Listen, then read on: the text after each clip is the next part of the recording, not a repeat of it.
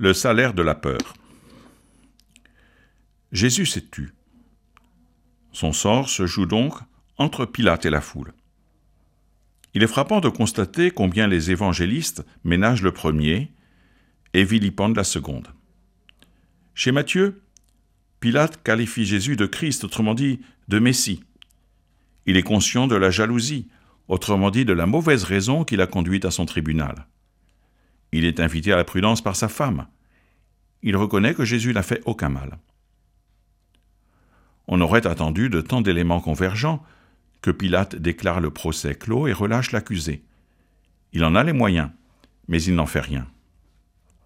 Il ne craint sans doute rien personnellement, mais son plan de carrière pourrait en prendre un coup s'il devait s'opposer à ceux qui hurlent devant lui. La peur que lui inspire la foule a raison de ses convictions. N'ayez pas peur, voilà justement le leitmotiv de Jésus à ses disciples. Ils ne sont plus les enfants d'Adam et Ève qui se cachent. La force de l'Esprit Saint les a renouvelés. Face à eux, ceux que la peur touche et paralyse n'ont de la force, au-delà de leurs moyens, que l'apparence.